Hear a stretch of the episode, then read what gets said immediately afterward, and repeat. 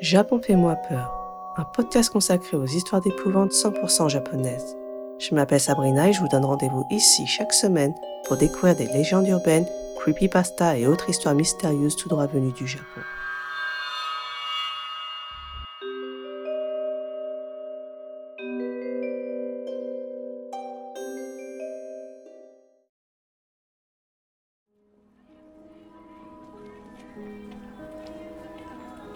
Un après-midi du mois de décembre dernier, alors que je me promenais dans le grand magasin Sogo à la station Yokohama, je tombe sur un pop-up store consacré à Peko-chan.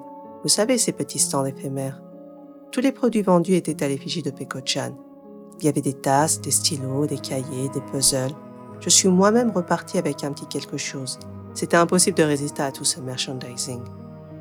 De retour chez moi, je me pose des questions sur ce personnage que je vois partout ici, mais vraiment partout.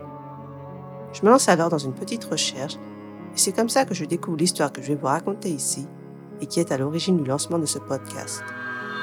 La légende urbaine de Peko-chan. Alors Peko-chan, c'est une mascotte, mais pas n'importe quelle mascotte. C'est celle des confiseries Fujiya et surtout des fameux bonbons Milky que tout le monde connaît ici. Fujiya a sa propre chaîne de restaurants, des pâtisseries, des produits vendus dans tous les supermarchés du pays. En bref, c'est une grosse entreprise japonaise dont il est impossible d'échapper visuellement, et c'est Peko-chan qui en est l'image.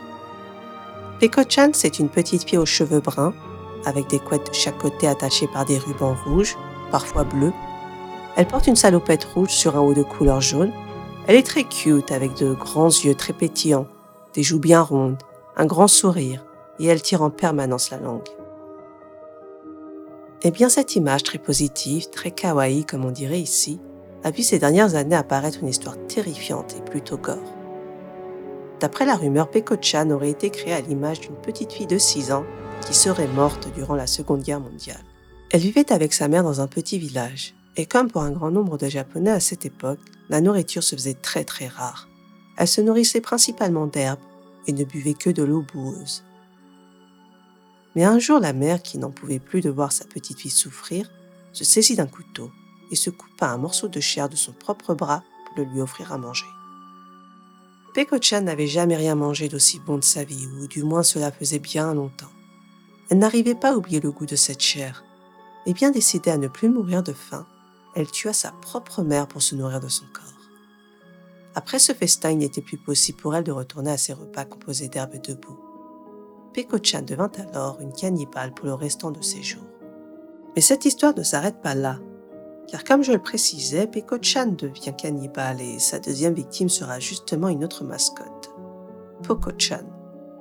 Poko-chan, c'est un petit garçon qui aurait vécu dans le même quartier que Peko-chan. Il porte une casquette bleue et lui par contre ne tire pas la langue. Il aurait été aussi le petit ami de notre cannibale. Après avoir dévoré sa mère, elle s'attaque donc à son ami en lui ouvrant le crâne pour en manger le cerveau. Pauvre Poko-chan, il souffrira le martyr et se tuera en se mordant la langue, jusqu'à la sectionner et s'étouffera en l'avalant.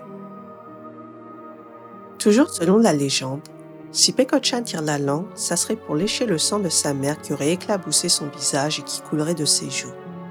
Pour le nom des bonbons Milky, qui en français veut dire laiteux, si on en fait un anagramme, c'est-à-dire reprendre les mêmes lettres mais en les plaçant autrement, Milky pourrait être la dernière phrase prononcée par sa pauvre mère.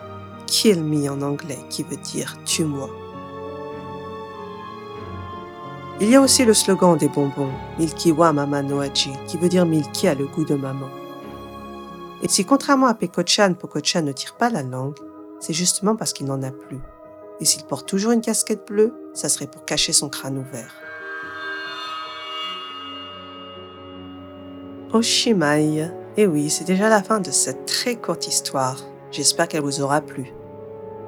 Alors personnellement, je n'y crois pas, mais pas du tout. Je pense qu'il s'agit de petits plaisantins du net qui ont cherché à troller cette marque. Je ne pense pas qu'une compagnie aussi importante que Fujiya aurait développé toute son image, tout son plan marketing sur une histoire aussi horrible. Mais depuis que j'ai découvert cette légende, je ne peux pas m'empêcher de regarder Peko-chan différemment.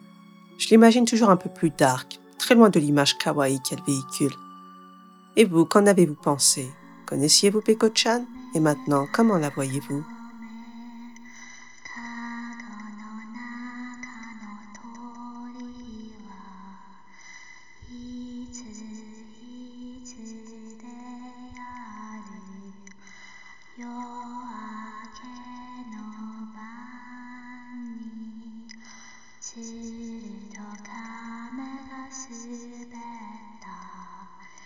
潮の正面だ。